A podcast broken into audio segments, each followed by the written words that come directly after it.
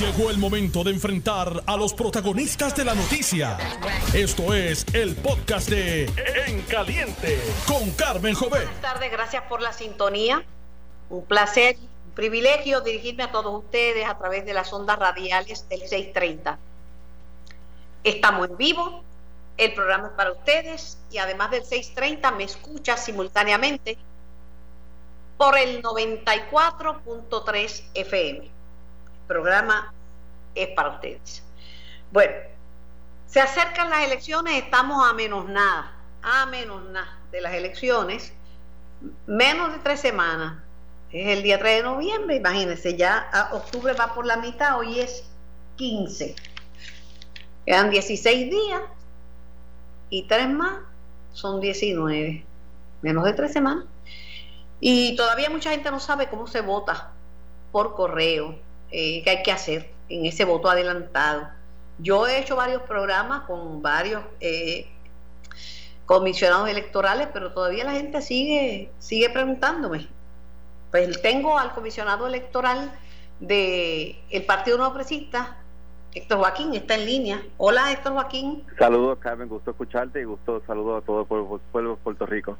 Oye, dime que por fin salieron las papeletas, carajo. Sí, ya entregaron hoy las últimas papeletas. Este, ya Printec se lava las manos, ya, ya ellos se entregaron toda la responsabilidad de la comisión. Ahora nosotros comenzamos. Mi este hermana me queda hasta la coronilla. ¿Y cuándo es que llegan? ¿Y cuándo es que las entregaron? ¿Estás pendiente del, del, del, cartel? Porque eso no es de un día para otro que las van a entregar. Sí, ya, ya terminan en el día de hoy la entrega final de todos los precintos, así que estamos celebrando. En el fin de semana estamos eh, comenzando a hacer los maletines de los colegios, ya los maletines del voto por teléfono ya se comenzaron. Este y eh, básicamente ya mañana se comienza el voto por eh, el, el los maletines del voto en el día del 3 de noviembre, que es en los colegios regulares. Así que con relación al voto por correo, ya nosotros eh, estamos finalizando en el día de mañana la entrega de todos los sobres. Así que. ¿Cuándo es que van a enviar esas del voto por correo? Ayer se fueron 9 mil, eh, hoy se están eh, se van a estar entregando cerca de 20 mil. Así que mañana culminamos con esa entrega. Ok. Y se supone que eso nos llegue en menos de una semana, ¿verdad? Pues mira, básicamente el correo nos indicó que ellos tienen la capacidad de mover 3 millones de cartas diarias. Así que si nosotros entregamos en el día de ayer 9 eh, mil, pues quiere decir que ya mañana debe estar todos los electores recibiendo esas cartas. En el caso del día de hoy, pues las debe estar recibiendo el sábado y las de mañana debe estar recibiendo entre sábado y lunes, porque eso se está trabajando desde el correo a nivel central. Importante que, llegaron al acuerdo de que con cualquier mar, eh, cualquier objeto que marquen, sea el Sharpie, el marcador negro fuerte ese, o sea el bolígrafo o un lápiz, van a aceptar la, la papeleta. Sí, la, papeleta se va a adjudicar, pero lo importante es, Carmen, que voten con Sharpie, que voten con marcador para que yo pueda, eh, a partir del 24, pasar esas papeletas en la máquina y su voto se ha adjudicado inmediatamente. Este, si lo pasan utilizando un bolígrafo o cualquier otro... La cuentan el mismo este, día la cuentan, eh, se adjudica en otro día. Sí, no, no, yo voy a, yo, un Sharpie eso no es ninguna ciencia, tú sabes, yo no soy muy tecnológica, pero sé marcar con un Sharpie, ¿sabes? no, me, no me falte respeto, yo lo voy a marcar con un Sharpie. Eh, ¿Cuántos sobres, eh, todas las papeletas uno las echa en el mismo sobre, aún la del plebiscito? Pues eh, sí, todas las papeletas se echan en el sobre blanco. Es importante que todos los electores eh, sepan que tienen que doblarlas, las cuatro papeletas y echarlas en el sobre blanco. Luego ese sobre blanco lo va a echar dentro de un sobre amarillo o color mostaza, que es el sobre Manila que nosotros estamos acostumbrados de ver. Y ahí se echa el sobre blanco y se coloca la copia de la identificación. ¿Qué es la tarjeta electoral o puede ser el Real ID? Sí. O copia del pasaporte. Cualquiera de esas tres. Ok. Está perfecto. Este, y entonces, ¿uno la puede echar en un buzón o es mejor llevarla al correo? ¿Cómo es que es la cosa? inmediatamente que votes, la lleven al correo para que sea devuelta de inmediato. El buzón tiene, eh, eh, el que está cercano en la urbanización, siempre tiene como unas fechas planificadas para el recogido, eh, que no voy a hacer que se quede allí por buen tiempo, mientras que en el correo, si la lleva directamente, así sea el buzón directo de la, el que está en la pared del correo, pues ese, ese lo trabajan diariamente. Así que nuestra recomendación es que vayan allí a, a depositarlo en el correo, para que así nos llegue inmediatamente a nosotros. Ok. Eh, ¿Están adheridos al calendario electoral o estamos atrás en algo? no, estamos adelantados porque las papeletas iban a llegar el día 24, las últimas papeletas, así que las subastas todas... Mira, te van a regañar, mi hermana te va a regañar vía Skype. ¿Por qué? Porque lo que dijimos es una marca. Se dice rotulador permanente o marcador permanente. Ah, aprendí algo nuevo entonces. Pues mira, tú coges el rotulador permanente, o sea, el Sharpie. Sí. Te lo dije en español, Sharpie en español, rotulador permanente en inglés. Este, no, pues está bien, ya sé, el rotulador permanente, de antemano tengo la fotocopia de mi tarjeta electoral o de la, identificación que vaya a enviar. En la papeleta la, voto, doblo las papeletas como si las fuera a echar en, en la máquina, pero lo que hago es que las doblo y las meto en el sobre blanco. Sobre blanco. Entonces después, que están en el sobre blanco, el sobre blanco lo meto en el sobre de Manila y ahí he hecho también mi identificación. Este, Así es. La, copia, de, mi identificación. Entonces, ven acá, yo la, sello bien ese sobre blanco, ¿verdad? Lo sello para que no lo vayan a ver. Sí, el sobre blanco es la garantía de que se, se protege el, voto de ustedes, la, la seguridad, la, la, la secretividad del voto. Eso es lo que le va a garantizar la secretividad del voto. ¿No tienen problemas ni chismes adicionales en la comisión? No, hasta el momento todo ha salido en orden. no, porque cuanto no es que el, el, el, voto a lápiz o el, el, bolígrafo, o si se van a jugar las elecciones, o si tienen el ejército electoral, o si le van a dar la queja al presidente del partido, si uno se queja. Sí, nosotros tenemos en nuestro ejército electoral ya, es, básicamente se está culminando con los con los funcionarios de colegio, con todo este reclutamiento. Este, estamos cumpliendo con los protocolos del coronavirus. Vamos a garantizarle que cuando vaya el elector a votar no se va a contagiar. Pero están llegando, están llegando a acuerdos, o sea, están sobre la marcha y están llegando a acuerdos, están comunicando los, comisionados con el presidente y la presidenta alterna. Así es, hasta ahora está todo en orden. Sí. Mira, no digas hasta ahora porque me dejan la puerta abierta para que mañana, ¿no? este, pues era eso, que la gente me llama a mí, se cree que yo soy la dueña del voto por correo y del voto adelantado y todo. La comisionada por el partido por la mitad será. Este, sí, sí, me dice, no, y he hecho varios programas, he hecho como 10 programas en radio y televisión sobre cómo la forma correcta de votar, pero la gente tiene dudas. Es nuevo, ¿sabes? Hay que explicarlo, como expliqué el escrutinio electrónico, que yo creo que estuve como cinco meses haciendo programas todos los días.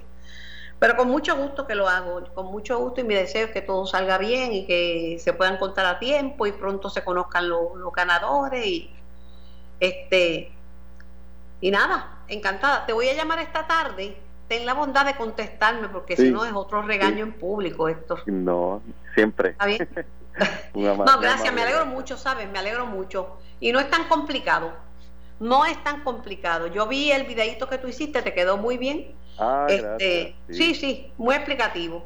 Sí, para uno ver cómo es que y ya apunté los pasos, ya lo tengo lo tengo por paso y que aunque puedan usar este lápiz y, bolígrafo, lo mejor es con el marcador permanente porque la, esas se, esas se, cuentan rápido. Las lee la máquina. La ley se adjudica de inmediato y el 24 comenzamos. Ya Carmen, este próximo miércoles las juntas locales comienzan los trabajos de forma permanente Así que el viernes comienzan a recibir los primeros materiales. Es cuestión de ya el sábado comenzar a, recoger el voto domicilio.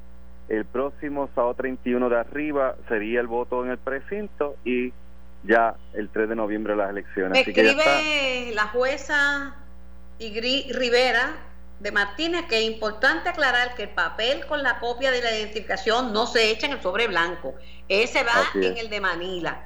Ese va en el de Manila. y entonces el sobre blanco sellado también uno lo echa en el de Manila. Eso es así, los dos. Los dos. Nada, está bien. Pues encantada, gracias a las juezas por escucharme. Gracias, este, Héctor Joaquín, te llamo un poco más adelante en la tarde. Que pase, buenas tardes, Carmen. Un abrazo. Tengo también al secretario de Educación Sindical de la Federación de Maestros, Miguel Rivera. Miguel, buenas tardes. Buenas tardes, Carmen. Saludos a ti y a tu radio de escuchas. Esta mañana estaba eh, escuchando eh, las inquietudes de la gente sobre la educación presencial vis a vis la educación eh, virtual. Ciertamente que estar en la escuela sería lo ideal y tener su maestro y todo, pero la verdad que en estos momentos, pues lamentablemente, para lo que falta que venga el resto. Ayer hablaba con el director del Instituto de Estadísticas, doctor Olvi Didier, que es epidemiólogo, y él dice, mira, que pensemos para eso en enero, ya vamos a terminar el, el curso como vamos. ¿Cuál es el sentir de la federación? Pues mira, nosotros definitivamente coincidimos, nosotros entendemos que nada sustituye la educación presencial y si fuera por los maestros y las maestras estaríamos en las escuelas y lo mismo los estudiantes, ese es el sentir de todo el mundo, ¿verdad? Eh, sin embargo, pues lamentablemente el departamento no ha tenido, no solamente el departamento no ha tomado los pasos eh, dirigidos a por lo menos tener las escuelas listas, de manera que los padres, las madres, los encargados, los miembros de la comunidad escolar se puedan sentir más seguros sino que simplemente en Puerto Rico en estos momentos no se han dado las condiciones en cuanto a lo que a lo de la pandemia se refiere. Eso está establecido por la Organización Mundial de la Salud y el CDC hay unos parámetros que se entienden que deben al menos observarse antes de hablar de educación presencial. Entonces pues ni se han cumplido por un lado las condiciones los casos siguen en aumento ayer fue un día que se se registraron sobre 400 y pico de casos. Casi 500 muchachos de Dios, 490. Y, y, y, lo, y los probables por el otro lado. Entonces, pues ni se han dado las condiciones en cuanto a la pandemia per se, ni, y por el otro lado, lamentablemente el departamento no ha tomado los pasos necesarios para al menos ir acondicionando las escuelas y preparando las escuelas para esa llegada. Yo creo que, como... Pero mira, en honor a la verdad, eh, esto, ¿cuándo vamos a volver a la, a la escuela? Está en las manos del Departamento de Salud, no es del, secretario de Educación. Porque el mismo secretario de Salud lo dijo en un foro. Yo voy a conversar con él posiblemente esta tarde eh, en televisión, porque no se sentía, eh, o sea, no, llevo días tratando de buscarlo para tenerle radio, pero obviamente uno es considerado, si dio positivo a COVID, pues se considerada, porque es una enfermedad. Pero que lo que se ha dicho es que este... Sin embargo, Carmen, es importante señalar que en ese sentido, pues a nosotros nos preocupa las expresiones que hizo el secretario de Salud en cuanto a la presión que están ejerciendo eh, principalmente universidades y colegios privados. Entonces nos preocupa que ocurra como en otros sectores, ¿verdad? Que se han dado unas aperturas, eh, no como resultado de que se hayan eh, mejorado las condiciones de la pandemia, sino como resultado de presiones económicas. Y en este caso las escuelas, eh, pues no podemos jugar con ese con esa realidad, ¿verdad? Pero mira, Puerto Rico tiene que salir del modelo de dependencia, porque la gente lo quiere dado y regalado. Imagínate, la gente, a mí, yo estoy en la escuela pública, yo vengo de la escuela pública. Pues si yo no tenía libros, tenía que quedarme leyéndolo en, en, la biblioteca de la escuela o cogerlo prestado de algún niño. Si, no era que me tenían que comprar los libros, nadie. Este, y así estudié en la universidad. Ahora dice, no, porque no puedo hacer tal cosa, porque no tengo la tableta, no tengo el internet, y el gobierno no me ha dado la tableta, no me ha dado internet, no me ha dado una computadora adicional. Yo creo que estamos demasiado dependientes esperando que el gobierno dé. Si lo puede dar, lo da, pero con lo burocrático que es el gobierno, usted cree que a esperar que me consigan. Yo, yo hago un esfuercito, vendo bacalao frito, levanto unos chavos, hago lo que sea, vendo aguacate y me compro mi tableta. Sí, no, pero lo, que pasa es que en este caso, pues por ejemplo, como usted bien señala, eh, antes teníamos la oportunidad de estar en la biblioteca, ahora ni siquiera eso tenemos, la gran mayoría de las escuelas no tienen biblioteca no hay bibliotecarios en nuestro sistema. Pero te dije también que me prestaban los libros. No te dije que me prestaban los libros. Y, te, y, y apuntaba, yo le apuntaba todo. Todo lo que decía la maestra, yo le apuntaba y me dejaba llevar por los apuntes. Pero que te quiero decir que no podemos tampoco buscar muchas excusas para no aprender. Aprender No, requiere compromiso y requiere esfuerzo y queremos todo instantáneo. Yo no quiero nada instantáneo, ni el café. Mira, prefiero colarlo aunque pase un poco más de tiempo. La, la educación es un proceso donde el estudiante tiene una enorme responsabilidad, lo sabemos. Sin embargo, eh, en Puerto Rico se ha dado un proceso de desmantelamiento de nuestro sistema de educación público. Muchas eh, ofertas que se tenían antes, ahora mismo te señalo el caso de la biblioteca, ya no se tienen. De la misma manera, pues en este caso, no solamente es tener el equipo, es tener también la conectividad de Internet porque de nada vale que un padre pueda hacer un esfuerzo y vender este bacalaíto como usted señala. Pero también, mira, son prioridades. Y te lo digo porque vengo de un hogar bien pobre, una con una mamá que trabajaba todo, todo el no tiempo en el gobierno, No enfermera, con un sueldo de hambre. son- Mira, son, son si no, si no hay, si no hay in- in- internet, a- el- un alcalde lo puso en la plaza pública y no fueron los muchachos. Bueno, sí, sí, definitivamente. Tú pues, que- mira, tenemos, queremos, hay una generación que lo quiere todo, pero rápido, instantáneo y regalado. Y Eh, pasar el menor esfuerzo posible. Pero encuentran caro pagar la cuota por internet, lo que le cobren. Este, una, y sin embargo piden tenis de 100 pesos. Estamos, las prioridades de- están mal, las prioridades están mal. Tenemos que ser responsables y exigirle Bueno, al gobierno, eso- pero también tenemos que darle nuestra eh, parte. Yo no creo que es el momento de ir a presencial. Honestamente, yo no iría. El No, mismo tema, entonces, porque el- los muchachos no son los más aseados posibles y va a haber unos contagios de los adultos. Va a estar el maestro contagiado a dos por chavo y padres y abuelos de niños contagiados, un montón. el departamento ha sido incapaz de preparar las escuelas, ha sido incapaz de establecer los protocolos con un mínimo de personal que tienen en las escuelas. Nosotros tenemos información de numerosos casos, tanto a nivel administrativo como a nivel de las escuelas, de, de- compañeros y compañeras que están contagiados. A nivel administrativo, este, superintendentes, facilitadores escolares que están contagiados.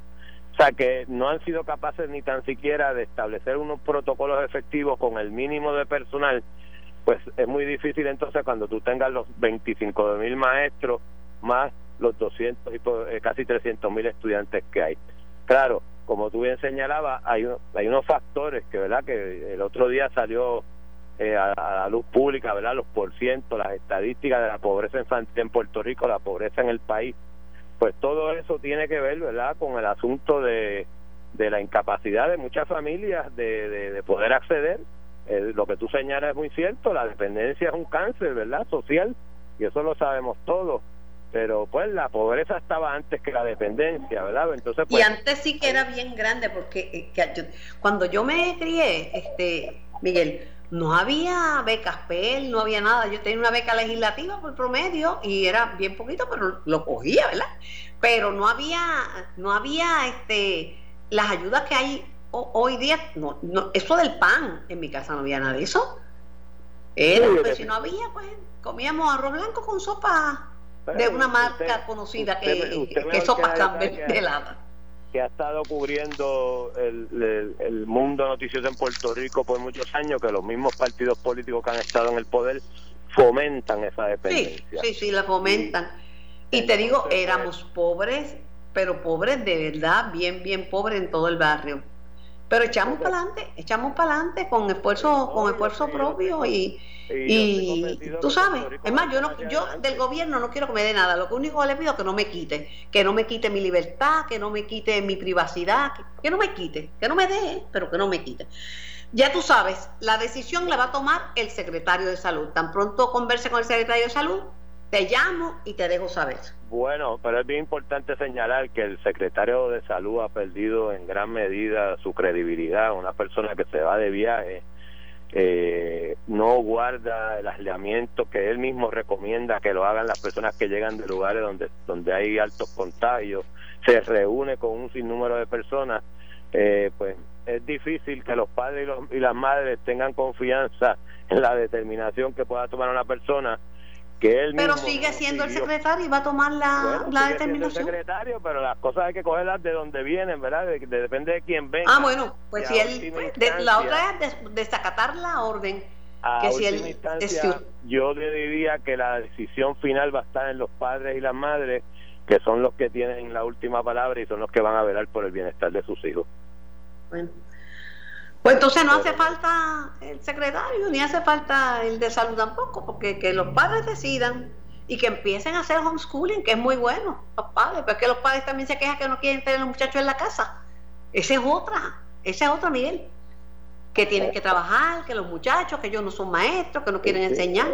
Es una, situación compleja, una situación Claro, claro. Miguel, te tengo que dejar porque me toca ir a la pausa, pero sabes que estamos siempre a las órdenes. Miguel es el secretario de Educación Sindical de la Federación de Maestros de Puerto Rico. Gracias por tu participación, linda tarde. Voy a la pausa. Estás escuchando el podcast de En Caliente con Carmen Jovet de Noti 1630. Asimismo es, retomo el diálogo con los protagonistas de la noticia y tengo en línea al amigo Rafael Cox Salomar para hablar de temas eh, legales y también de la política americana. Buenas tardes, Rafael.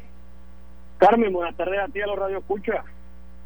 Loca por hablar contigo para que me dieras tu lectura de la comparecencia de la jueza eh, nominada por Trump para llenar el espacio bueno, para intentar llenar el espacio, para sustituir, porque nadie puede llenar el espacio de alguien como Ruth Bader, pero para sustituir eh, o llenar la vacante que dejó con su fallecimiento la jueza Ruth Bader Ginsburg, Amy Barrett.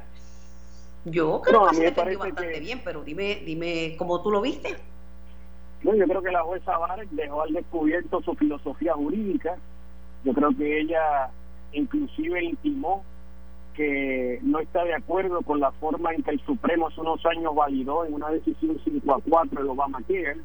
Tal parece que ella está confirmando verdad lo que muchos anticipábamos era que de ella eh, enfrentarse con otra controversia con respecto a la constitucionalidad del Obamacare, pues con mucha probabilidad eh, resolvería en contra de ello, ¿verdad? Así que eso pues, tendría un impacto, ¿verdad?, en la vida de, millones de norteamericanos. Tiene una visión eh, un tanto conservadora con respecto a la interpretación del texto constitucional, ¿verdad? Ella está muy apegada a la visión estricta de, eh, de no interpretar más allá de lo que el texto dice en blanco y negro, ¿verdad? Eh, así que desde el punto de vista de su filosofía, yo creo que ella fue cándida, contestó lo que quiso contestar. Obviamente hay preguntas que no se pueden contestar. Pero, pero mira, siempre ha sido más o menos así. Yo he vivido un poco y he visto vistas de confirmación. Pues me acuerdo la de Thomas, la de West Thomas. Eh, Clanes Thomas, ellos contestan lo que quieren y, y si son temas controvertibles, como el tema del aborto, este, etcétera, le dan la vuelta, le dan un about face porque no saben que eso puede pesar en o, ayudar o perjudicar su confirmación, dependiendo quién esté interrogando, ¿verdad? Pero de, que es conservadora, es conservadora, lo sabíamos, es una eh, mujer muy eh, republicana, eh, bien religiosa, aunque, aunque como mujer es admirable, déjame decirte, tiene siete hijos y dos de ellos ciegos que no es, no, es fácil criar uno, imagínate siete dos ciegos y encima de eso estudiar y enseñar derecho, o sea, como mujer este respeto, respeto su su, su, fuerza y su espíritu de lucha, porque no es fácil criar hijos y trabajar, y máxime ser profesora de derecho y ser jueza.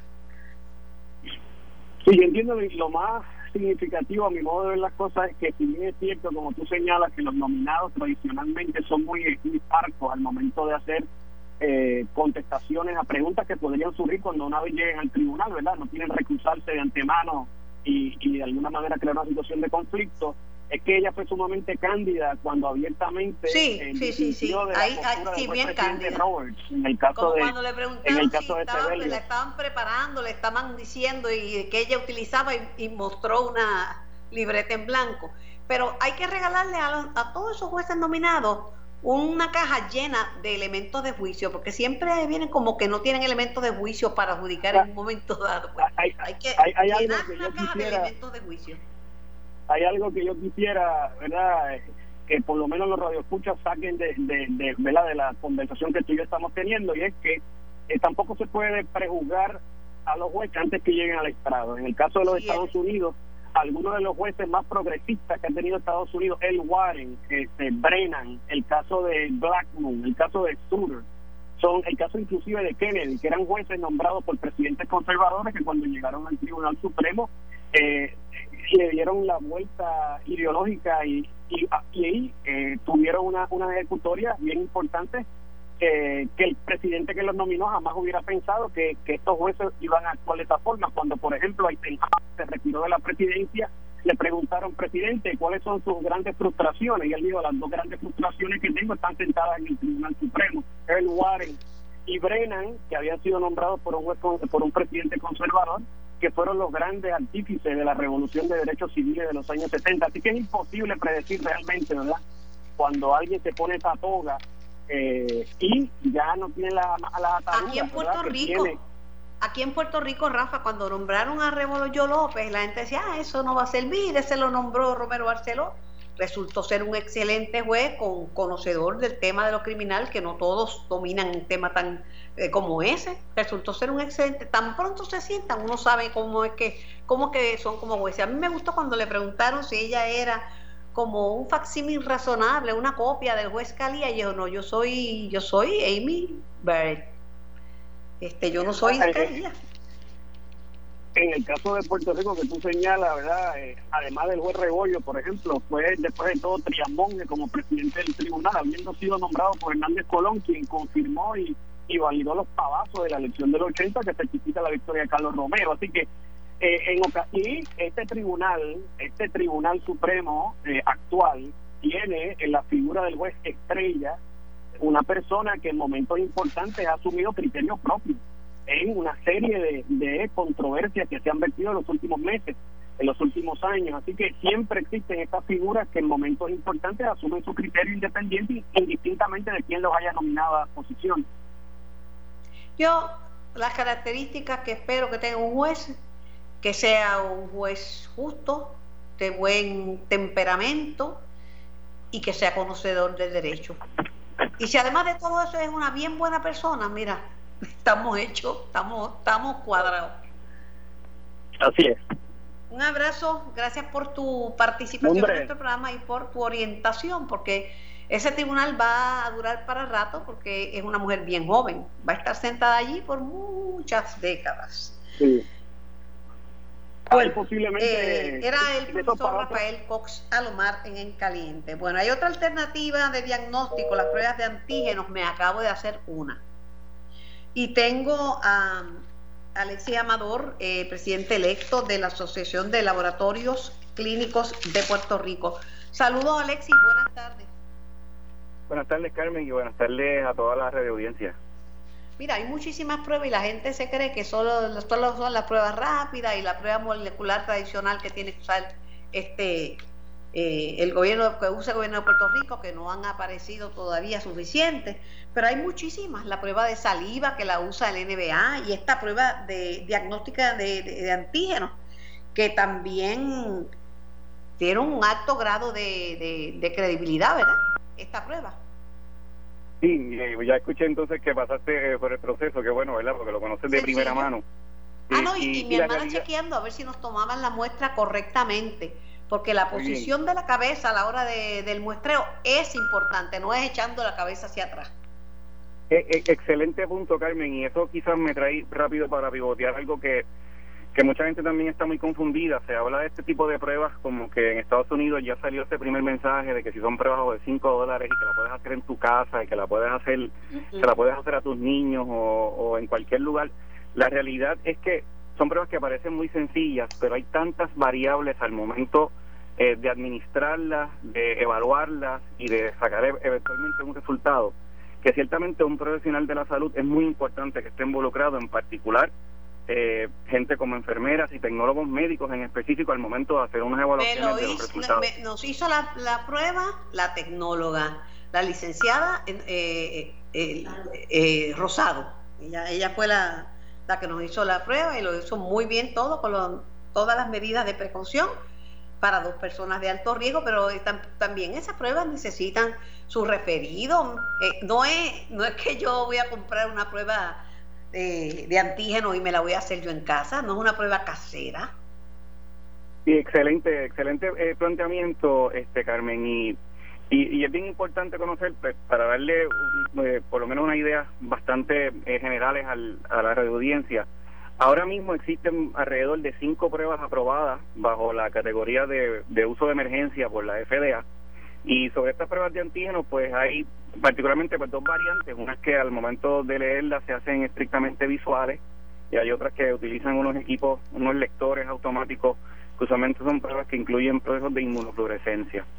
Y estas pruebas, eh, como usted bien dice, son pruebas diagnósticas, al igual que las pruebas de moleculares y de PCR. Ustedes saben que, que básicamente hoy en día, pues la gente, más allá de saber si son antígenos, anticuerpos, serológicas, moleculares, la gente habla de dos cosas, o son de sangre o son de nariz.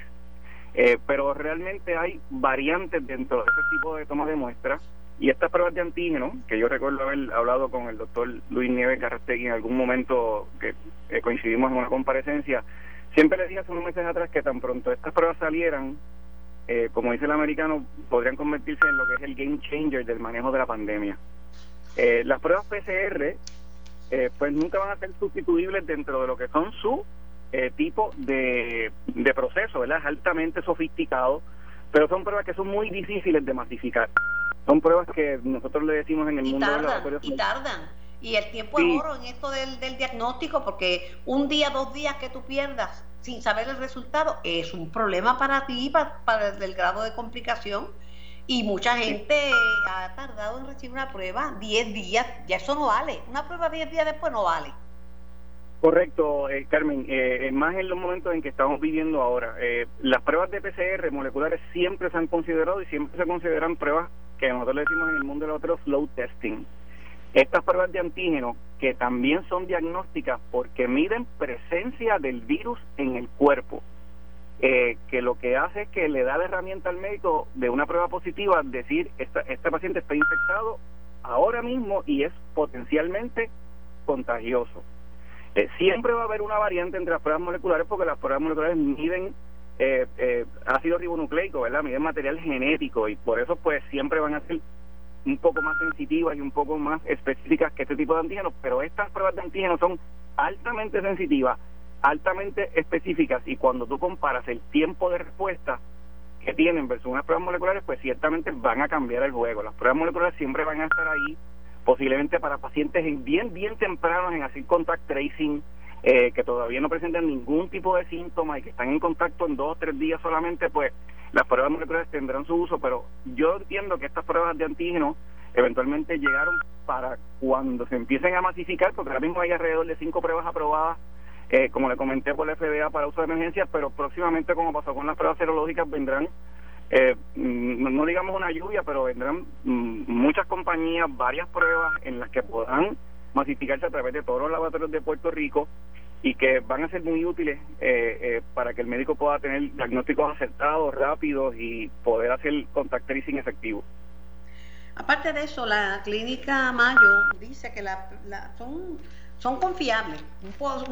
que te dé este, una, esta prueba un resultado positivo eh, es confiable, pero el médico siempre tiene la, la potestad de ordenarte una prueba molecular después de haberte hecho. Y las pruebas moleculares, después que uno está en tratamientos, le aceleran mucho la entrega del, resultado. O sea, aunque son muy confiables.